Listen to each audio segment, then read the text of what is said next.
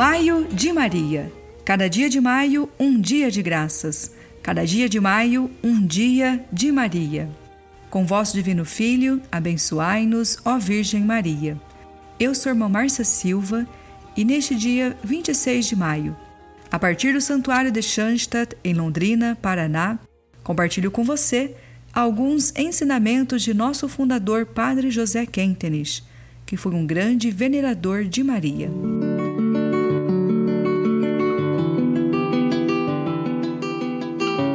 Estamos vivendo no deserto, mas somos verdadeiros filhos de nosso tempo, para cuja formação cooperamos, mas também de cuja influência somos formados.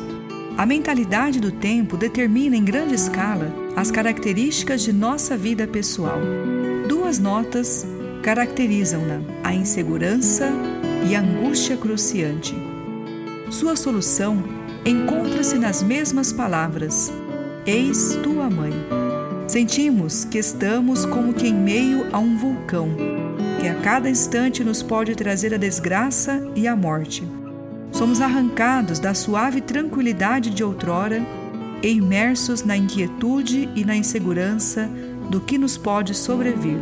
Imaginamos a vida de Maria como um constante caminhar em meio aos prados floridos, livre de conflitos e lutas interiores, livre da insegurança e da angústia.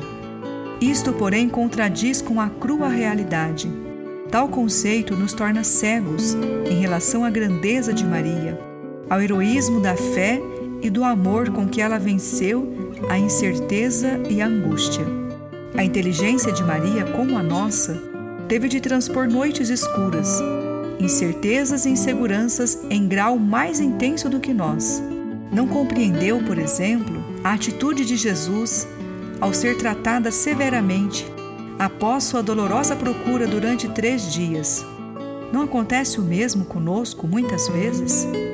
Ela não compreendeu Quantas vezes verificou-se essa palavra na vida de Maria? Quanta escuridão ela encerra! Maria não compreendeu como combinar a virgindade e a maternidade física, mas acreditou cegamente na mensagem do anjo. Não compreendeu como poderia ser possível que o filho do seu seio fosse o Senhor e Rei do mundo e devesse nascer desamparado na manjedoura.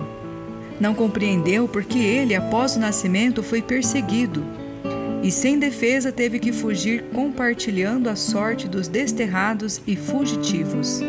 Ela é um exemplo para nós que vivemos em meio às trevas do tempo atual.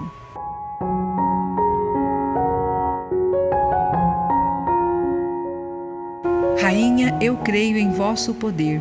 Ó Mãe admirável, eu creio sem ver. Vossa soberania vitoriosa me dá alento e confiança que não falhará. Eu vos amo, ó Mãe, que sempre me amais. Eu vos amo também quando nada me dais. Aumentai a minha fé, a confiança e o ardor. Em tudo me dai conhecer o vosso amor. Amém. Um servo de Maria jamais perecerá. Fique com Deus e até amanhã.